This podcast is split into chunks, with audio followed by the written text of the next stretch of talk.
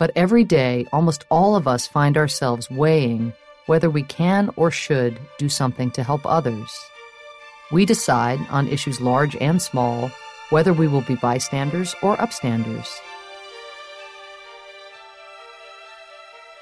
Bienvenidas y bienvenidos a Upstanders. El día de hoy comenzamos una nueva serie de conversaciones con legisladoras mexicanas. El objetivo de esto es que las y los jóvenes podamos conocer más sobre las mujeres que nos representan en nuestras cámaras de diputados y senadores. Vamos a conocer sus historias, el trabajo que realizan y la lucha que han tenido que enfrentar a lo largo de sus trayectorias para ser modelos a seguir. Es importante recordar que las legisladoras son integrantes del Poder Legislativo, y su actividad principal es la presentación, creación, modificación, adición y derogación de las leyes que le corresponden según su esfera de competencia. También ejercen actividades de carácter administrativo, jurisdiccional y de control financiero o presupuestal. Nuestra primera invitada es Marta Tagle. Su trayectoria comprende 30 años de experiencia en la Cámara de Diputados y también en la Cámara de Senadores. Está a punto de concluir su periodo como diputada en la 64 legislatura del Congreso de la Unión de México. Pero antes de convertirse en todo esto, Marta tiene una historia personal con la que todas y todos podemos identificarnos. ¿Cómo elegimos qué estudiar? ¿Cómo es la experiencia de viajar de un estado para estudiar en una universidad pública en la Ciudad de México? Hola Ibrahim, pues me da mucho gusto estar contigo y comentarte acerca de lo que me ha, cómo he llegado a este espacio, pues definitivamente no estaba planeado en mi vida, creo que incluso cuando uno elige la carrera de la que vas a estudiar, en, eh, a los, cerca de los 18, 19 años o incluso antes, pues todavía la gran mayoría no tenemos una claridad de a qué nos queremos dedicar toda nuestra vida. Es muy raro que eso suceda. Yo definitivamente me encuentro en ese grupo de personas que a los 18 años no sabía exactamente a qué se iba a dedicar, sobre todo porque por ahí de los 15 años mi intención había sido ser, eh, integrarme al colegio militar, ¿no? Había hecho el examen eh, pero por un problema de salud en la columna no pude ingresar. Y entonces como que todos los sueños y expectativas que tenía con respecto a entrar al militar, que en realidad no me interesaba ser enfermera militar, sino formar parte de, de, de, ese grupo por, el tema de la disciplina y demás, se me cayeron como la idea de qué es lo que quería yo hacer en la vida. Pero eso me abrió la posibilidad que durante la prepa estuviera muy vinculada a todos los trabajos de comunicación en la, en la preparatoria, a, mucho trabajo con organizaciones estudiantiles, de representación estudiantil, ¿no? Y eso me fue llevando de la mano. Yo originalmente quería estudiar, cuando terminé la preparatoria, quería estudiar ciencias de la comunicación en Puebla, de donde yo soy originaria, no había esta carrera en ninguna escuela pública y por el tipo de, de familia en la que vengo, que no tenía recursos pues, para sostener una escuela privada, eh, decidí buscar opciones y una de ellas fue la UNAM, ¿no? Hice mi examen, sin embargo, el, periodo para eh, que tú supieras de los resultados de la UNAM y para ingresar a la UNAM estaban desfasados con respecto a los calendarios de ingreso a la universidad en otros lados. Y mientras tanto, por un amigo que conocía ya mi trayectoria, mi interés de organizar, de incluso ya había yo participado en campañas político-electorales en Puebla, pues me dijo, oye, ¿por qué no vienes a estudiar a Tlaxcala? Eh, ciencias políticas y a partir de ahí me vinculó a la carrera de ciencias políticas. Y esto ha sido como interesante porque mi carrera profesional, mi trabajo eh, eh, lo que uno estudia no siempre tampoco se ve reflejado o no necesariamente los políticos tienen una carrera que estudiar, ¿no? Muchos de ellos, eh, de, los, de las personas que se dedican a la política, estudian derecho, ¿no? Y entonces yo estudié ciencias políticas, hice mi cambio cuando llegué a la UNAM en el primer semestre, porque después de conocer la carrera en Tlaxcala, ingresar a la UNAM, me di cuenta que mi actividad ya estaba en la parte política, que yo ya tenía una vinculación con grupos de jóvenes particularmente en ese entonces y que mi interés estaba en la política y que una manera de complementar ese interés eh, el mío por hacer política, pues sin duda se vería reforzado si yo estudiaba ciencias políticas y administración pública. Y eso fue lo que hice, eso fue lo que me vinculó, sin que mi familia haya ningún antecedente, no tengo nadie en la familia, porque eso también se acostumbra mucho en la política, ¿no? Que vengas de una familia que tenga alguna actividad pública. En mi familia no, de hecho yo soy eh, eh, la, una mujer, la única mujer de, por parte de mi familia, o sea, son dos hermanos hombres y yo, eh, y además incluso en condiciones complicadas venir a México a, estudiar en serio por, medio de, pues, de las dificultades que implicaba moverte a otra ciudad, una ciudad como era el Distrito Federal en ese entonces, ¿no? Entonces, eh, sí me moví a la Ciudad de México a estudiar ciencias políticas sin ningún antecedente familiar para dedicarme a la política y, eh, y pues creo que viendo hacia atrás no cambiaría nada de lo que sucedió para que yo llegara hasta el momento en el que me encuentro ahora. Contactos y nepotismo. La diputada nos habla de la costumbre en la política mexicana de acercar a familiares y amigos a puestos de poder y la dificultad de ingresar a espacios de toma de decisiones cuando no tienes familiares o contactos que se dediquen a la política. Vamos a conocer el contexto histórico y político nacional en el que Marta Tagle se encontraba cuando decide ingresar a la política. ¿Cuál era el papel de las mujeres en la política de ese momento y cómo es el proceso de crear un nuevo partido político? Sí, bueno, pues yo creo que, un tema fundamental, me, tocó incluso incorporarme en la política en momentos de cambio profundo de la, de la política en México. Me tocó vivir muy de cerca el magnicidio de Luis Donaldo Colosio. Yo empecé participando en las, en las filas juveniles del PRI eh, y, justamente algo de lo que pude eh, darme cuenta mientras estaba yo participando ahí es que como una joven que no tenía ningún vínculo con ninguna em, familia política, difícilmente yo tendría algún futuro en la, política, por lo menos a partir de ese partido político. Y además el, shock de lo que implicó el asesinato de, de Luis Donaldo, pues también eh, te conmociona como joven, dices, ¿cómo es posible que en la clase política se, resuelvan este tipo de cosas de esta manera, ¿no? Fue una etapa muy complicada, fue el levantamiento zapatista, el magnicidio de Luis Donaldo, cuando yo ya estaba inmersa en, la actividad política desde los jóvenes eh, y, y, sin embargo creo que eso también me permitió, aparte de ubicarme y decir, ese no, por ahí no va mi proyecto, sí me permitió vincularme con gente que eh, eh, después nos llevaría a construir un proyecto político propio, que en su momento se llamó Convergencia por la Democracia y ahora es Movimiento Ciudadano, pero que desde 1997 se empezó a formar, primero como agrupación política y después como partido, y entonces, eh, para bien o para mal, estar en un proyecto político desde que inicias, ¿no? Este, pues también te da ciertas ventajas, ¿no? Desde un principio pude colocar una visión de género en, estos, en este proyecto político, por lo menos a nivel estatutario, buscar la incorporación siempre de las, de las mujeres, uno de los primeros eh, a nivel estatutario de hablar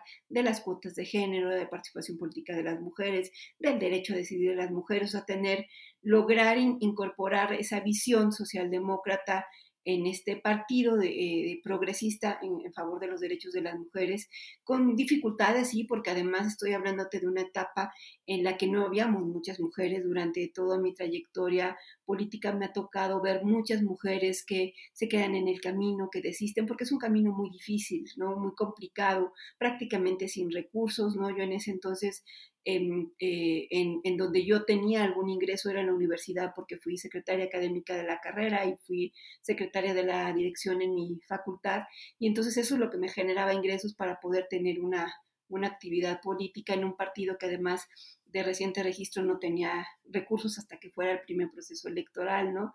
Y además también nunca los recursos han estado del lado de las mujeres en los partidos, ¿no? Me acuerdo mucho cómo nos mandaban a organizar eventos y actividades, pues prácticamente con dos pesos y teníamos que ver cómo hacer eventos importantes, reuniones, haciendo que los recursos funcionaran para todo y, muchas veces casi empeñando la palabra con, con, con, los hoteles donde organizábamos los eventos, los salones, para que, para que pudiéramos sacar adelante las actividades, ¿no? Este, fue una etapa complicada y digo, y desafortunadamente en el camino vi muchas mujeres desistir, dedicarse a otras cosas, eh, ya no seguir en la política y es una realidad que nos ha pasado a muchas, a muchas mujeres.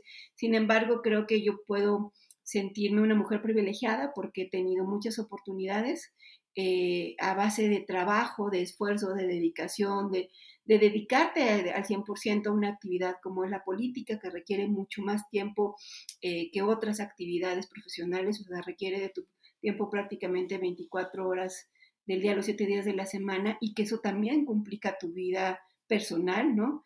Este, pero al final de cuentas, te digo, fui muy privilegiada porque a base de esfuerzo, de trabajo, de dedicación, siempre tuve eh, oportunidades que supe aprovechar, ¿no? Y además también me involucré desde desde el 98 en las primeras iniciativas para promover un sistema de cuotas en México eh, y entendí también el valor del trabajo plural con mujeres de otros partidos, eh, con la, alianza que nos que dimos entre mujeres y con movimientos feministas para impulsar agendas. O sea, yo aprendí mucho de esas alianzas plurales, diversas con mujeres para impulsar agendas y para fortalecer mi propia presencia al interior de un proyecto político, es decir, para no, no estar yo sola frente a un aparato político, sino hacer fuerza entre todas, promover reformas que beneficiaran los derechos políticos de todas las mujeres, porque sabíamos que todas las mujeres en todos los partidos pues pasábamos por complicaciones para poder incluso ser postuladas. Fue senadora suplente de 2015 a 2017 fue integrante de la Comisión de Derechos de la Niñez y de la Adolescencia y también de la Comisión de Salud. Durante ambos periodos decidió no integrarse a ningún grupo parlamentario y abrió espacios de participación con la sociedad civil en las decisiones del Senado. ¿Cuáles fueron los alcances y consecuencias de esta decisión y por qué era importante para ella no formar parte de un grupo parlamentario? Sí, yo creo que, es como siempre es muy importante tomar las oportunidades que tengas a la mano, eh, que a lo mejor no puedan parecer significativas, pero que al final de cuentas puedan convertirse en, eso, en una, en una oportunidad que cambie tu vida. Yo creo que a mí la posibilidad de haber sido suplente de eh, candidata al Senado por mayoría en la Ciudad de México, hacer un trabajo en la ciudad de mayoría, hacer campaña, es aún pensando que solamente era suplente, ¿no? Que es un espacio que muchas veces un suplente no tiene eh, mayor juego, ¿no? Eh, y quizás pudo haber sido así, pudo haber terminado eh, las dos legislaturas que comprendieron esa, ese momento, pero la titular solicitó licencia para poder ir a buscar otras candidaturas y espacios de decisiones y entonces es ahí donde tuve la, la oportunidad, ¿no? Creo que no hay una responsabilidad menor y al contrario, creo que ser suplente de senadora de mayoría fue una oportunidad enorme que cuando llegué al Senado decidí aprovecharla al último, ¿no? hasta, hasta en sus últimas consecuencias, y con, con el equipo de trabajo que he venido y me ha venido acompañando ya desde hace muchos años, decíamos que había que vivir el día como, al día al día, como si fuera el último día para hacer las cosas, que nada lo íbamos a dejar para mañana. ¿Por qué? Porque efectivamente al ser suplente, pues no sabíamos cuándo la titular podría regresar nuevamente a sus funciones y entonces todo lo que quisiéramos hacer lo teníamos que hacer en el momento. Y, aprovechamos sin duda la oportunidad de estar en el Senado, es un privilegio enorme estar en la Cámara Alta, pero además con una decisión que sin duda fue complicada, pero que también valoro muchísimo haberla tomado así, el haber decidido que a pesar de ser suplente de una senadora del PRD, no me iba yo a integrar a su grupo parlamentario porque yo nunca había militado en ese partido, ¿no? Habíamos llegado por llevar una, una alianza de ambos partidos y no tenía y no había senadores ni senadoras de, de, Movimiento Ciudadano, entonces la opción era o incorporarme a un grupo parlamentario que ya estuviera o ser legisladora sin partido la opción fue ser legisladora sin partido, aunque sabíamos que eso te limitaba el acceso no solo a los privilegios que tienen los senadores en cuanto a prerrogativas, sino incluso para cuestiones de tipo ordinario, subir a la tribuna, formar parte de las comisiones, todo, todo está regulado a través de los grupos parlamentarios y sin embargo decidimos entrarle y, hacer uso de lo que tantos años de eh, estar en la política me había dejado, pues para llegar a acuerdos con los coordinadores parlamentarios, eh, para incorporarme a las comisiones que yo quería, eh, eh, el también generar acuerdos que me permitieran tomar la tribuna, ¿no? Y entonces pude tener una aportación muy activa que implicó muchísimo más trabajo de lo que pudiera tener cualquier otro senador, porque eso implicaba pues no tener lo que tienen todos los senadores, pero con trabajo siempre lográbamos lo que queríamos. Entonces fue una oportunidad y un privilegio estar en el Senado de la República, del cual aprendí muchísimo este, y también en el cual pude eh, usar la experiencia que había yo adquirido con anterioridad en otras, en otras posiciones. La diputada Tagle está a punto de concluir sus funciones como legisladora en la Cámara de Diputados. Esto ya lo hemos mencionado. Pero la próxima legislatura tendrá paridad de género en el sentido de que las cámaras se compondrán en un 49.3% por mujeres. Sin embargo, para Marta esto no es suficiente. Es importante tomar en cuenta que las mujeres llegan a la política en circunstancias desiguales, y los hombres siguen siendo quienes se encuentran en los puestos de liderazgo y son los que continúan tomando decisiones importantes. Ella nos cuenta su reflexión sobre el camino que las mujeres han recorrido a lo largo de 30 años y los retos que aún persisten. Yo tengo casi 30 años de tener actividad política, lo digo y me parece como increíble porque se me han pasado estos 30 años muy rápido, ¿no? Pero son ya casi 30 años eh, de, tener una participación política. Y cuando llegué a la política, además, por ejemplo, estábamos, estaban todavía los trabajos preparativos en México para la Cuarta Conferencia Mundial de la Mujer, que también eh, y, su y, su, declaración eh, y su plataforma, porque a partir de lo que sucedió en Beijing también se marcó una guía, una ruta de temas en los que había avanzado en la ciudad, en el país. y, eso fue muy importante para las mujeres en, en México, porque yo inicié en una etapa en la política en la que el reconocimiento de nuestros derechos políticos era impensable, en la que muchos temas, por ejemplo, de violencia, todavía no se legislaba, no se reconocía la violencia familiar. Desde muy joven me tocó participar en grupos plurales para promover la primera legislación en materia de violencia contra las mujeres, ¿no? Y entonces, viéndolo a la vuelta, en 30 años hemos avanzado muchísimo, de no contar con un marco legal que reconociera nuestros derechos políticos o que lo reconociera, pero que no hubiera mecanismos que lo garantizaran es decir, ya estaba reconocido nuestro derecho a la igualdad en el 74, estaba reconocido nuestro derecho a, ser ciudadanas y votar y ser electas, pero no estaba siendo efectivo. Entonces yo justamente venía de, ese, de esa etapa en la que no había esos mecanismos, eh, había eh, prácticamente em, unas cuantas... Legisladoras, ¿no? Había habido muy pocas gobernadoras en ese momento, y entonces había muy poca participación política de las mujeres, ahora, 30 años después, estar en medio de la paridad, ¿no? En medio de la paridad en la Cámara de Diputados, en el Senado, en congresos locales, en siete al menos ya hay más mujeres que hombres, ¿no? Entonces, en 30 años, numéricamente se ha cambiado muchísimo. Me parece que también sustantivamente, porque nos ha llevado a poner sobre la mesa estas legislaciones que de otra manera nos estarían eh, teniendo estos marcos legales para atender otras problemáticas de las mujeres y se ha avanzado. Sin embargo, a cada paso que damos las mujeres, pues se abren una gran cantidad de retos, ¿no? Porque numéricamente ya integramos de manera paritaria los congresos, incluso se logró que en esta em, elección hubiera seis gobernadoras electas, tendremos siete al mismo tiempo, eso nunca antes había sucedido, y me parece que sí, sí se ha avanzado mucho, pero los retos que tenemos enfrente son muy grandes. Uno de ellos es que pues todavía no tenemos el poder real, siguen siendo los hombres los que deciden quiénes son las candidatas, ¿no? Incluso a las gobernadoras, por eso tenemos, tenemos el caso, por ejemplo, de Guerrero, ¿no? Eh, donde llega la hija de un personaje cuestionado y la pone como una ampliación de su poder o quiere seguir eh, gobernando o quiere gobernar a través de ella. Y esta es una, una, situación que no solamente pasa en el caso de Guerrero, sino con muchas presidentas municipales y otras mujeres que las ponen para intentar a través de ellas gobernar y tomar las decisiones, ¿no? Entonces, eh, ese es uno de los retos que tenemos enfrente. Y el otro es que eh, las mujeres que llegamos a la actividad política también todavía lo hacemos en condiciones de desigualdad. O sea, yo les decía eh, a mis compañeras, y de hecho lo escribí hace poco en un periódico internacional, eh, justo el tema de cómo las mujeres tienen que dejar arregladas sus familias para poder venir a hacer política a la Ciudad de México, ¿no? Eh, mientras sesiona la Cámara de Diputados en la Ciudad de México, generalmente de martes a jueves, ¿no? Las mujeres que tienen familias tienen que dejar su vida ordenada eh, ¿no? viéndose quién se encarga del cuidado de tus hijos, hijas, personas adultas, enfermos, etc.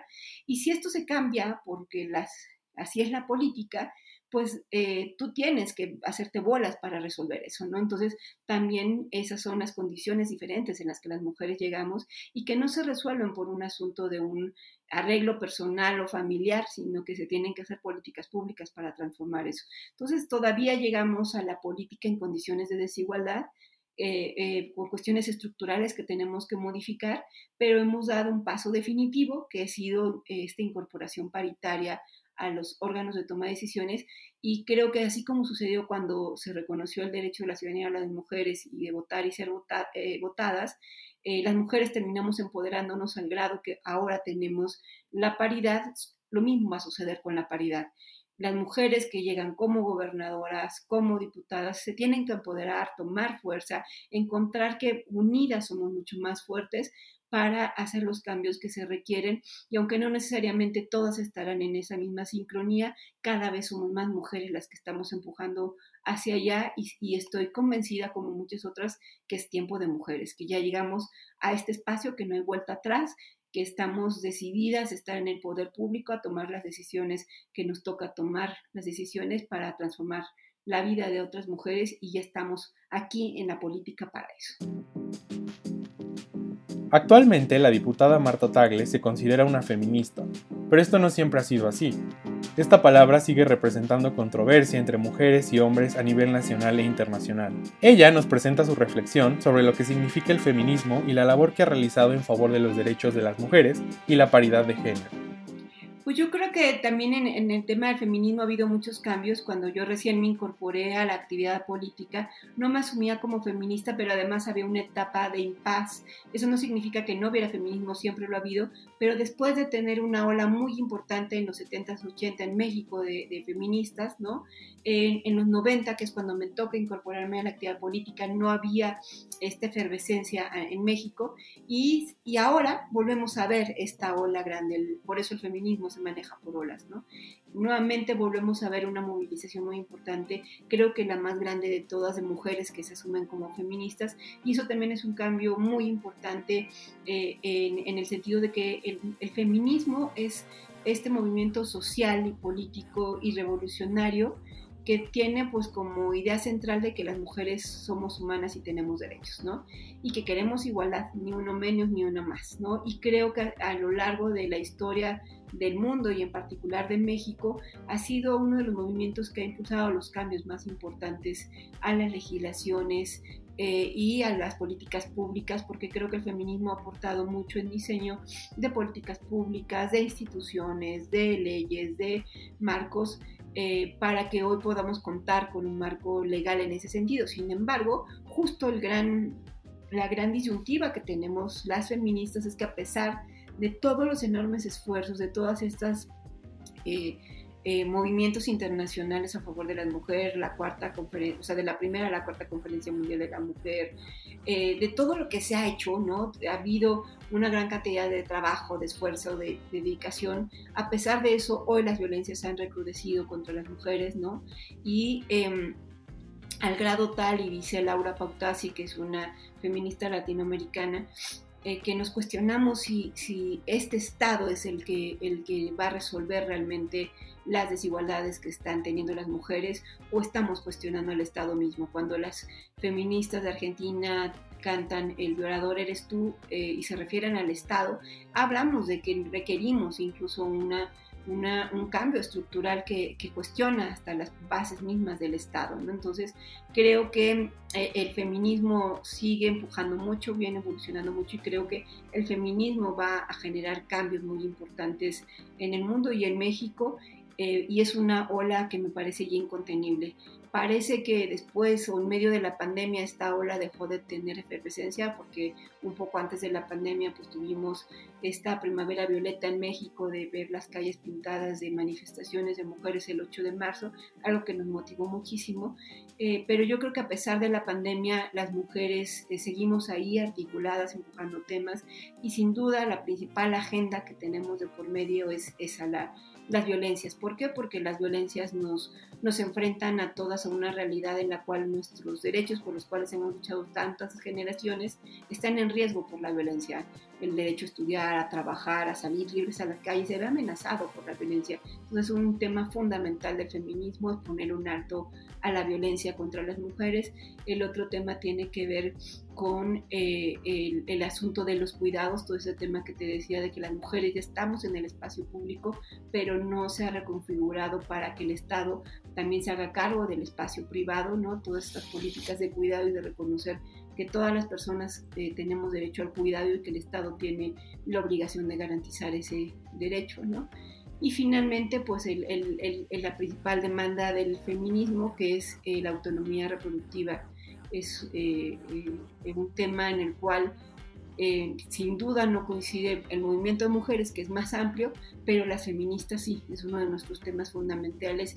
Pues todo el tema que tiene que ver con la salud sexual y reproductiva de las mujeres, pasando por el aborto legal, pero también todo lo que implica con la salud sexual y reproductiva y de cómo ser dueñas de nuestro propio cuerpo, que es toda una agenda en sí mismo y que son parte de los feminismos, que en México hay cada vez más mujeres, particularmente las más jóvenes, me parece que en las universidades hay muchísimas, ¿no? Nos da mucho gusto ver cómo ha crecido esto y, de verdad nos parece que, que, que esta ola del feminismo va a seguir empujando muy fuerte las agendas en nuestro país.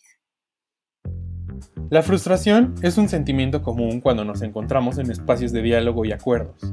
La política mexicana actual se encuentra polarizada y las decisiones se toman de manera unilateral.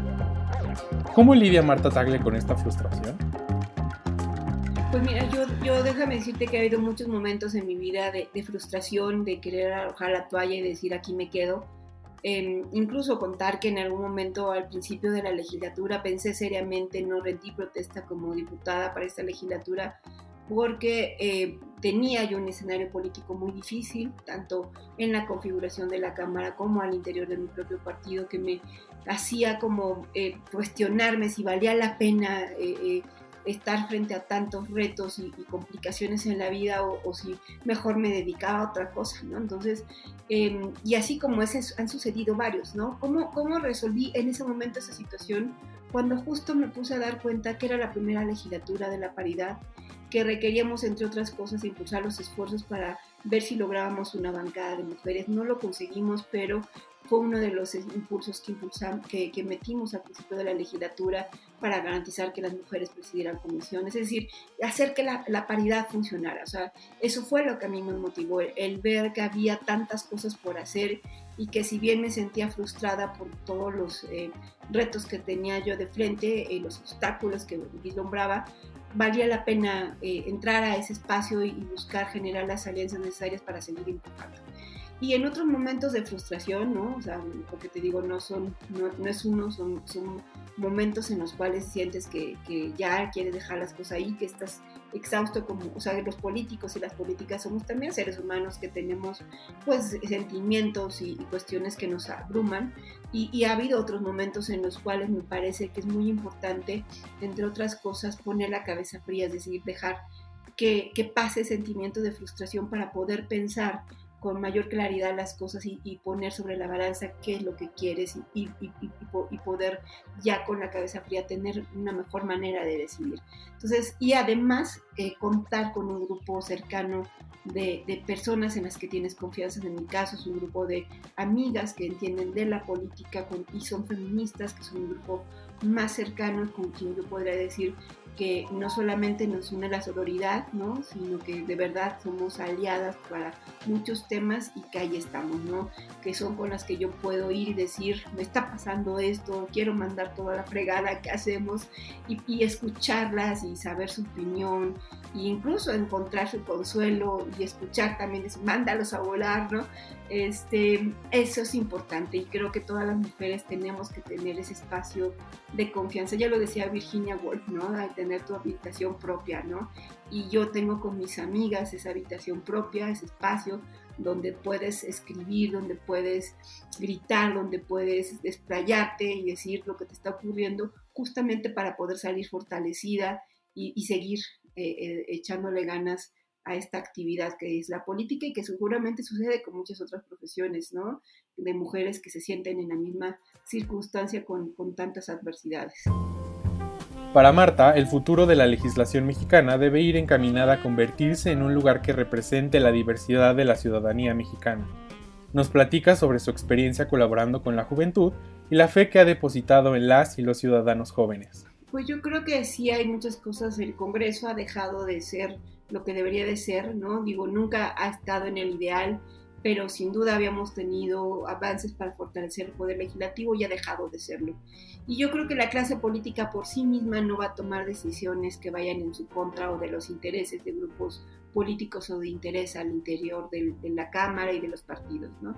Yo sí tengo mucha fe en la participación ciudadana y de manera muy particular en las y los jóvenes, porque creo que son personas que se están formando, que tienen un criterio propio, que entienden de, la, sus derechos y de la política de manera diferente, que tienen la capacidad de tener mucha mayor información a su mano y que si se organizan, se articulan con otros, tienen la capacidad de incidir y de reclamar el poder que les corresponde, que es el poder público. Recordemos que el poder de tomar decisiones se lo han delegado los ciudadanos en quienes tenemos espacios públicos, pero sigue siendo el poder de las y los ciudadanos.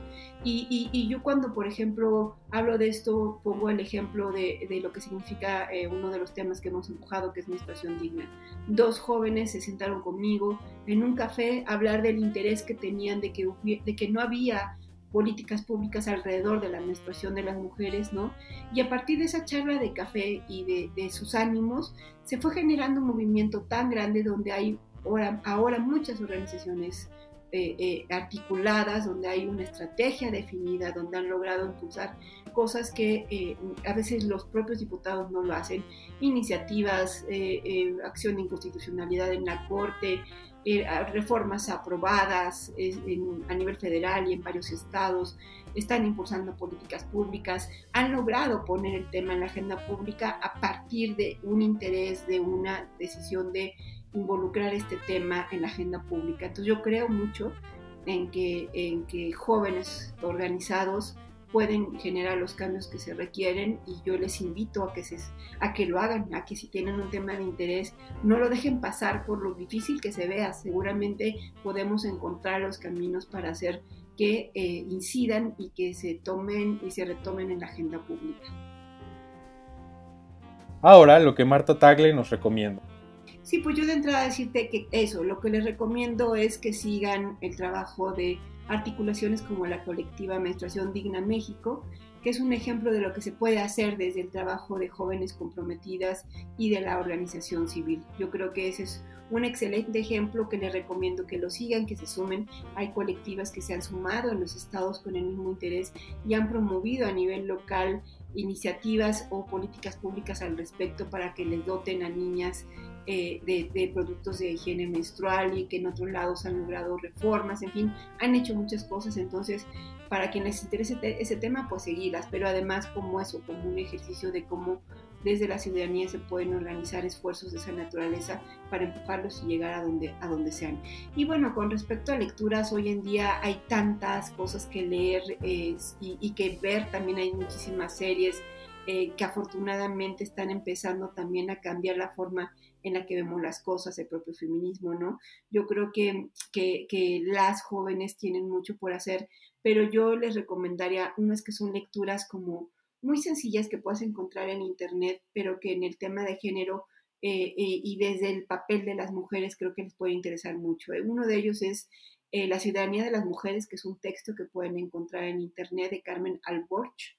Ella es una eh, eh, política española que murió recientemente y que tiene otros escritos libros que es difícil luego conseguir, pero también eh, pueden encontrarlos en internet como un libro que se llama Malas, ¿no? que habla sobre este tema de la confrontación de las mujeres y cómo las mujeres nos consideran malas, ¿no? y en realidad hace todo en explicación filosófica de cómo de por qué las mujeres eh, somos como somos y cómo podemos trabajar unidas, ¿no? Entonces, ahí pueden encontrar información y muy importante.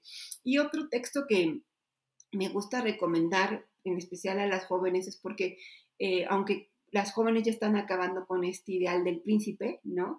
Eh, creo que el, tema de, de, entender de dónde viene este asunto de la, donde estamos las mujeres solas o acompañadas. Hay un texto de Marcela Lagarde, en, que también lo pueden encontrar muy fácilmente si lo googlean, que se llama De Soledad y Desolación, de Marcela Lagarde, que nos ayuda a entender toda esta cultura de cómo nos han hecho creer que las mujeres no somos si, si, si, si estamos solas, ¿no? Y, y a permanentemente estar buscando estar con alguien acompañadas este, y cómo no disfrutamos nuestra soledad y cómo no la vivimos. ¿no? Entonces, son dos textos que les recomiendo de entrada pero bueno, seguramente podrán tener y encontrar muchas otras lecturas, películas, series que hoy en día se encuentran en muchos espacios y que les permitirá llegar a información más rápido. Diputada Tagle, muchísimas gracias una vez más por compartir su historia, eh, por sus perspectivas y al mismo tiempo también agradecerle muchísimo por el trabajo que ha realizado eh, no solamente eh, como diputada, sino como política a lo largo de toda su carrera. Personalmente es un modelo a seguir y una persona a la que admiro. Entonces, muchísimas gracias y le deseamos lo mejor por parte de este podcast. Muchas gracias, Ibrahim. Yo también te deseo mucho éxito en el podcast.